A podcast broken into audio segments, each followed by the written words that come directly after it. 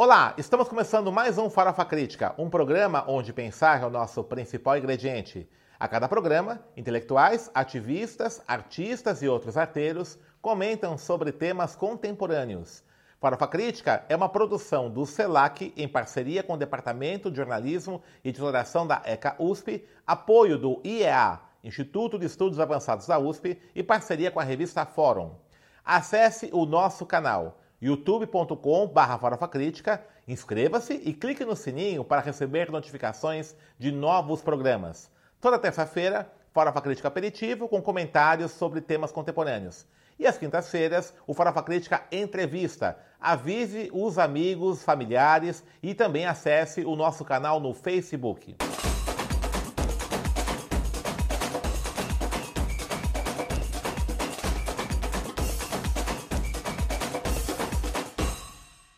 Farofa Crítica de hoje recebe Joselício Júnior, o Juninho. Juninho é jornalista, especialista em mídia, informação e cultura pelo CELAC, militante do Círculo Palmarino, organização do Movimento Negro, e atualmente é presidente estadual do PSOL, Partido Socialismo e Liberdade. Juninho, obrigado por ter aceito o nosso convite. E eu queria que você comentasse um pouquinho, né, você na sua militância no PSOL, no Movimento Negro, como é que você avalia a atual conjuntura política do Brasil, né, com esse presidente aí com lives, né, com essas maluquices todas aí, né? Denis, primeiro parabenizá-lo aí por essa iniciativa. Eu sou um, um dos que compõe a audiência do Farofa Crítica. Obrigado, legal. Então já acompanho há algum tempo. Acho sensacional, né? Esse espaço de debate, de formação da opinião pública. Então, parabéns pela iniciativa. Obrigado. Agora, nós temos quanto tempo? Duas horas? Três horas? Porque. 20 minutos. Falar, da... falar, de, uma conj... falar de uma conjuntura tão complexa uhum. em, em 20 minutos, né? Uhum. Mas eu acho, Denis, que tem alguns elementos importantes para a gente analisar, né? Primeiro, eu tenho tomado muito cuidado de pensar. Claro que o Bolsonaro, que é o nosso presidente e tal, e, e muitas das coisas passam pela sua dinâmica mas de tentar olhar para além do Bolsonaro, né? O que, que a, a figura do Bolsonaro expressa enquanto um projeto mais amplo, né? E eu acho que falta à esquerda um pouco pensar de maior fôlego, né? O que, que são essas mudanças profundas que o capitalismo está sofrendo, né? Essa mudança do mundo do trabalho, da forma da sociedade se organizar, os avanços tecnológicos, né? O, o que, que é esse neoliberalismo, né? É, ultra-neoliberalismo, né, aquilo que você mesmo define dessa ação direta do capital, né, esse constrangimento uhum. aos estados nacionais por uma agenda. Porque você vê, o, o, Bolsonaro ele foi eleito a partir de algumas agendas, né? Uma agenda é, anti-esquerda, né? uma agenda conservadora nos costumes e radical na, na economia, ultra-radical pela direita. Mas o que a gente está assistindo hoje, na verdade, é o avanço da pauta econômica, inclusive a revelia do próprio presidente, né? É, o Congresso está tocando o isso. O Congresso, né? né? O, o, Maia, né? O Maia é quase um primeiro-ministro hoje, uhum. né? É, e avança assim a, a, passos largos, né? A, a agenda econômica, como a, as reformas que estão passando. E a agenda do, do ponto de vista dos costumes, ela cravou, né? Você não vê grandes temas, né? O Eduardo Cunha conseguiu pautar mais isso no, no seu período do que o, do que o, o Bolsonaro e você tem uma confusão política ali, que, ao meu ver, é um estilo Bolsonaro de. de como ele não manja muito de economia, não tem um, um projeto para o Brasil, ele precisa ficar criando factoides ali para um pouco se manter na cena, né? E eliminando os seus possíveis adversários nesse campo. E, e, e, aposta na política do caos e da polarização, né? criar um inimigo para ficar polarizando, para continuar em evidência. E paralelo a isso, você tem uma, uma piora significativa da condição de vida das pessoas. Né?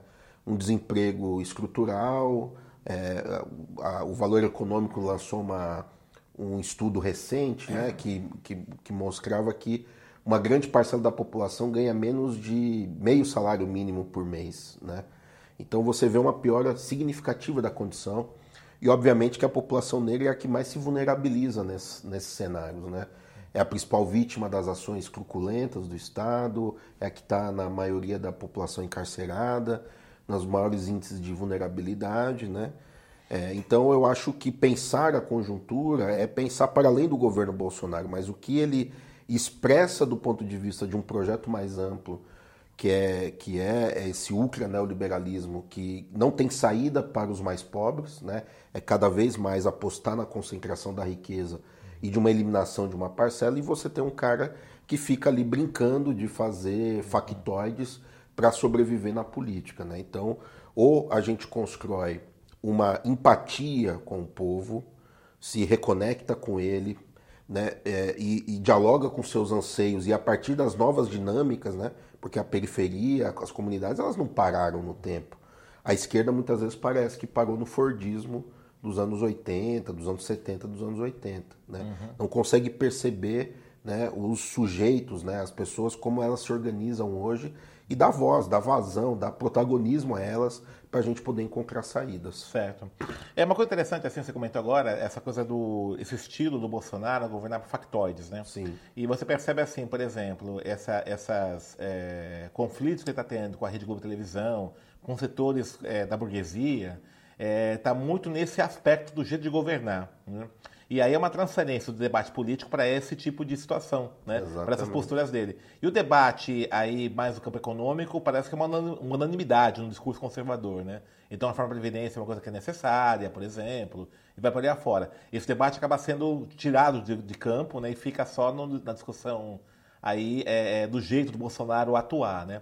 É, você... Uma naturalização, né? Exatamente, da, é. do, da, da do modelo econômico, econômico é, é assim mesmo, acabou, é, é. E a forma de gerenciar que se critica, né? Exatamente. E você é, não considera, por exemplo, assim, a gente observa que esse tipo de, esse jeito, né, de fazer política está crescendo no mundo inteiro, no Brasil, no caso mais claro, mas nos Estados Unidos, né, líderes como o da Hungria, né, de extrema direita. É, o capitalismo hoje, a democracia hoje, né, a democracia institucional, burguesa, liberal, ela é disfuncional o capitalismo hoje? Você acha isso? Acho, acho, acho que é, a forma como o, o aquilo que, que, que você mesmo vem elaborando, né, a ideia de que a democracia nunca chegou plenamente uhum. né, aos cidadãos e cada vez mais esse modelo que vai se construindo ele vai prescindindo né, da democracia. A, a democracia hoje ela não é um valor, é, na verdade se tornou um valor muito mais defendido pelo campo progressista, pela esquerda, né? É, alguns liberais que ainda avaliam acreditam que, que, é acreditam que é possível construir, uhum. mas esse setor que hoje manda de fato né, na, na, economia mundial, cada vez menos aposta nisso, né? Ele quer a sua a expansão da, do, do, da sua reprodução é, independente de valores democráticos uhum. mais estruturais. Agora, o que é interessante é que é tão complexo que eles também não precisam de ditaduras é, sanguinárias, né, no sentido clássico, clássico né? né? de ah, pôr os militares uhum. ou ter ali um ditador que vai. Não.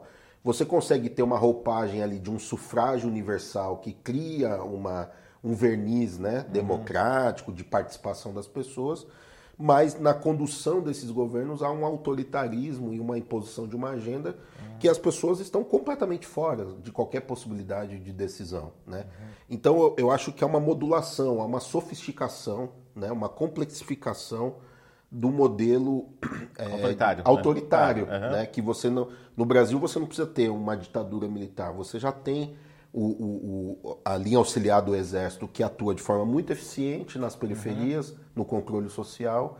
Você tem a mídia, que mesmo criando esses factoides, ali cotidianamente afirma a agenda econômica como algo natural, como não tem saída, né? É, é, e, e, e, você vai modulando um pouco e construindo cenários de hegemonia um pouco por aí, né? Uhum. Então eu acho que nesse sentido a esquerda ela precisa retomar de forma muito intensa o debate sobre democracia. Né? Hoje, é, uma da, eu acho que um dos principais campos para a gente conseguir construir um, um, contraponto é ampliar as vozes, ampliar as representatividades, é, é debater a democracia para além do sufrágio, né? para além das eleições de tempos em tempos, mas como é, esses atores oprimidos podem de alguma forma interferir na dinâmica política. E você, como é que você acha que é possível fazer isso, por exemplo? Se a gente pega, pega parte, parte do pressuposto que a periferia é, nunca vivenciou a democracia plena, tá? Porque ela vive uma situação de quase um, o Cavanha teve aquele outro momento, porque é um AI-5 ainda na periferia, Sim, né? Você tem lá invasão de domicílios, né, prisões, etc. É, se é, nessa população da periferia a democracia é algo muito distante, muito abstrato, é, como é que você vê, enxerga a possibilidade de mobilizar essa periferia para uma democracia que ela nunca vivenciou? A pauta democrática não ficar distante assim dessa população? Sem dúvida, é. sem dúvida. É, eu acho que o que mobiliza muito a, a, periferia é a questão econômica, né? Então, eu acho que ela, ela passa a se mobilizar mais aguçamente quando é, as, condições de, as condições de vida, vão piorando. Né? Então, por que, que as pessoas se organizam no movimento sem teto? É porque elas chegam num grau de, de miserabilidade, de miserabilidade né? né? E, e, não é só porque ela não tem um teto, é porque ela não está conseguindo pagar mais o aluguel, uhum. porque, ela está, porque ela está morando, ou ela tem que optar entre comer ou, ou pagar aluguel, uhum. tem que morar de, de favor na casa do, dos parentes, etc. Então, esse grau de, de, de, vulnerabilidade acaba muitas vezes explodindo né, em, em, em, movimentos sociais, né, como sem teto, por exemplo. Eu acho que é uma, forma, uma, uma expressão concreta disso. Então, acho que ali a, a, as condições econômicas né, de vulnerabilidade de, é, são elementos que muitas vezes é, despertam nas pessoas a necessidade de lutar por algum grau de, de garantia. Né? Então eu acho que talvez um, um dos caminhos que a gente precisa, precisa construir é como construir um programa, né, um, um, projeto que se aproxime dessas necessidades concretas e que isso faça sentido para essas pessoas. Né? E combinado com isso, eu acho que tem outros, outras mobilizações ocorrendo que são interessantes, no viés cultural, etc. Agora, a periferia é algo complexo também, né? Ela, existem as periferias, né? Porque ali você tem múltiplos atores atuando, né? Você tem ali própria, as próprias igrejas, tanto uhum. evangélicas quanto católicas, que tem um fator social importante, porque cria um espírito de comunidade, uhum. é, dá saídas de pertencimentos, né? de pertencimentos aponta saídas é, por um viés liberal, por um uhum. viés da ascensão individual, mas aponta, né? Uhum. É, Mas então... você não enxerga também que essas igrejas né, pentecostais, por exemplo, elas também não atuam para fortalecer um pensamento conservador nas periferias? Sem dúvida, sem é. dúvida. Mas é o que chega, né? Uhum. Então, de alguma maneira, é o que mais se aproxima das pessoas. Tá. Então, a pessoa está num grau de vulnerabilidade, aonde que ela vai encontrar eco? Onde ela encontra um acalanto? Muitas vezes é nesses espaços de sociabilidade uhum. que apresentam um projeto para ela, de alguma maneira. Certo a curto prazo ali, de muitas vezes resolver momentaneamente, e que num espectro mais geral, é, na verdade, mantém ela naquela condição, mas se aproxima. Então eu acho que falta a gente construir essas alternativas. O que, que a gente está oferecendo de aproximação dessas comunidades, de saídas concretas, que dialoga com os problemas reais, né? É, é, a gente vê muito falar hoje de empreendedorismo, né, como uma grande saída. Mas se você olhar para um jovem, por exemplo, de 18 anos que quer entrar no mercado de trabalho, muitas vezes ele não consegue. O que, que ele faz? Ele aluga uma bicicleta para entregar. Um senhor que passa dos 40, 50 anos que não consegue emprego, ele tem que ir lá alugar um carro e, e, e, e se uberizar. Né? Uhum. É, a, a, a, senhora que tem que fazer um curso ali de pedicure e manicure para. E aí, a gente não vai dialogar com essas pessoas sobre isso? Né? Nós vamos simplesmente dizer, olha, não, o empreendedorismo não serve, é uma visão liberal, mas o que, que a gente pode oferecer de alternativas econômicas, de so, é, espaços de sociabilidade, de integração, de diálogo com essas pessoas? Eu acho que falta isso a nós. A gente fica muito na superestrutura, olhando, né, por, fazendo análise de conjuntura, é, olhando a, a, a, feed dos grandes portais, né, para tentar né, olhando o, o, o, os últimos acontecimentos para prever os próximos, e nós estamos distante da realidade concreta de uma parcela significativa do nosso povo.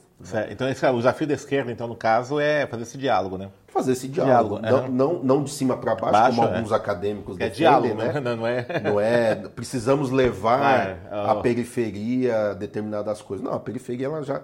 já faz ela coisa. existe, ela faz coisas, é. coisas é potentes, mesmo. mas é como construir pontes, pontes como construir diálogos. Uhum. O que, que essas experiências podem nos oferecer para um projeto emancipatório do certo. nosso povo.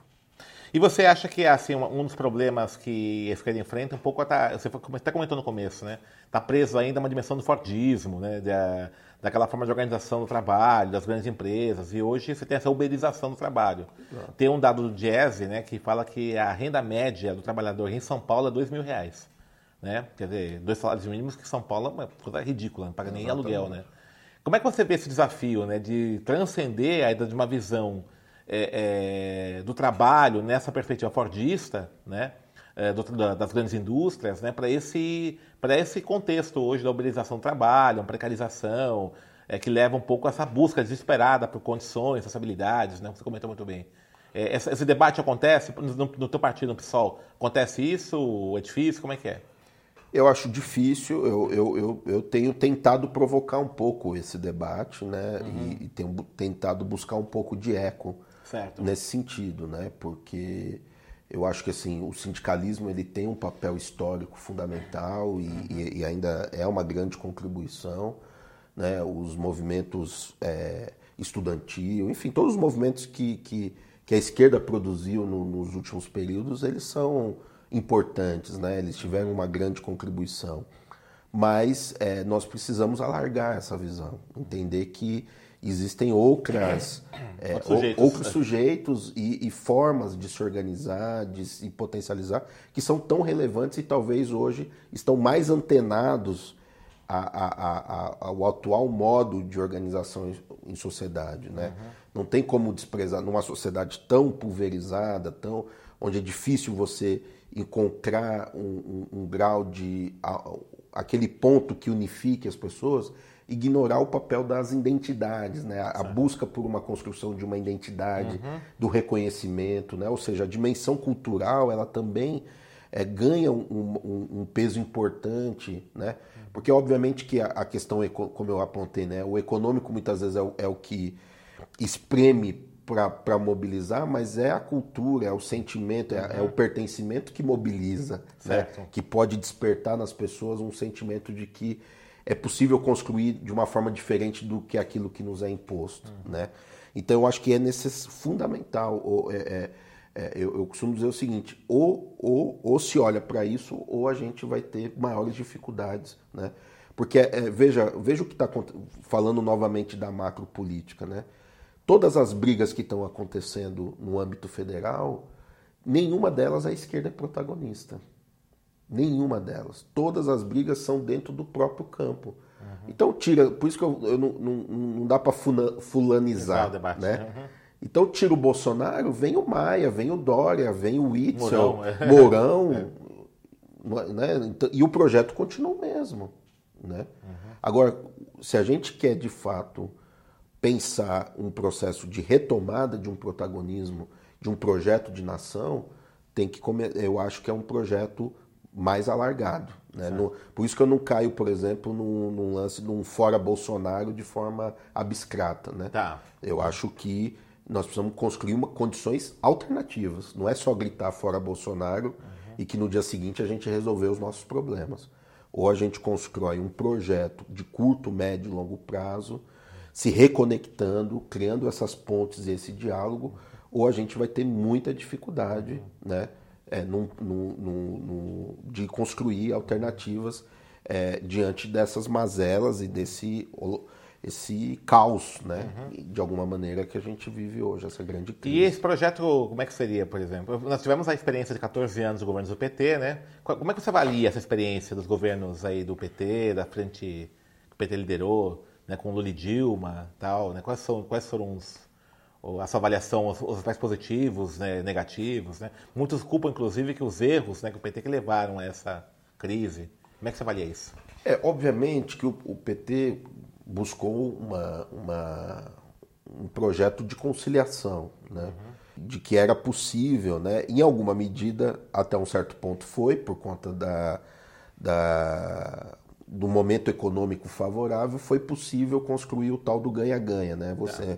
Manter a lucratividade dos, é, dos, dos, bancos, do, dos setores produtivos, etc., e dar algum tipo de, de compensação, de, de programas sociais, de crédito e de elevação. Então, é, eu acho que não, eu não tenho dúvida que o momento do, dos governos petistas foram importantes do ponto de vista de avanços históricos, né?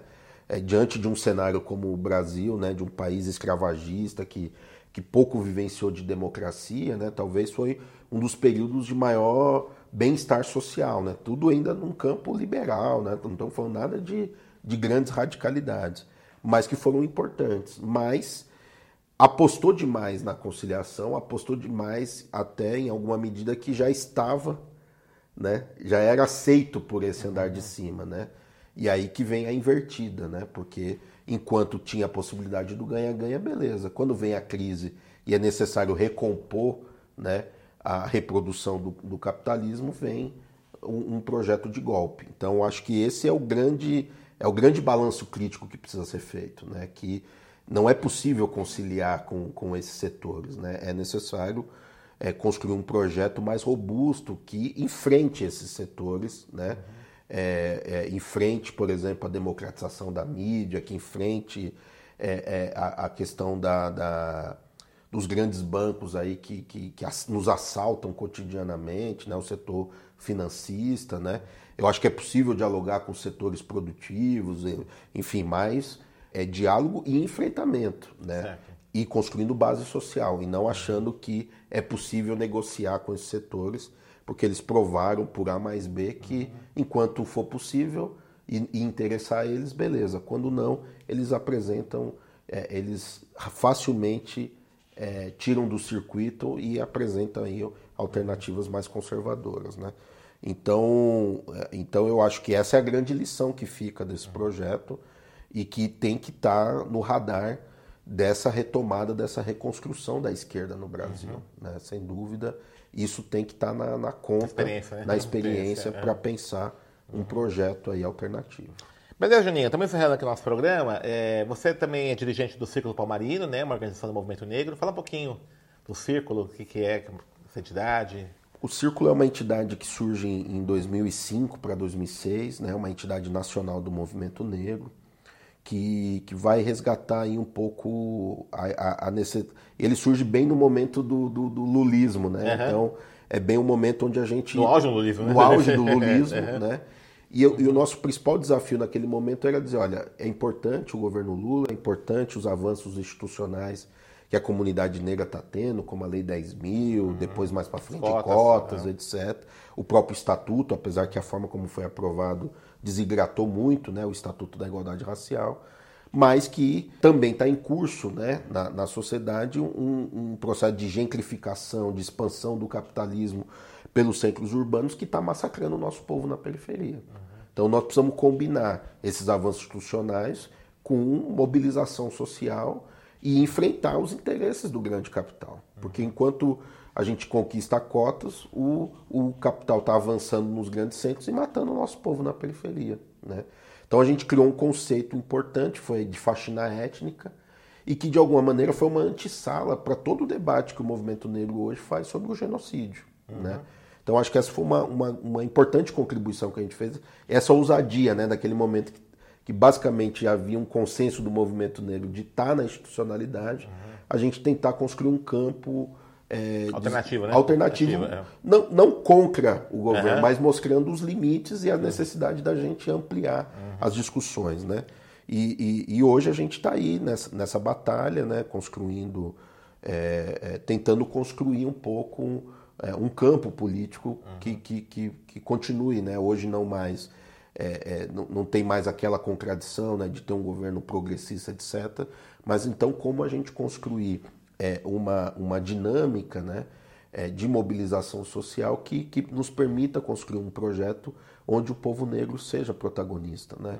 E eu acho que a grande discussão que a gente tem feito é que é, o, o, movimento negro também tem que tomar os seus cuidados para não se burocratizar, né?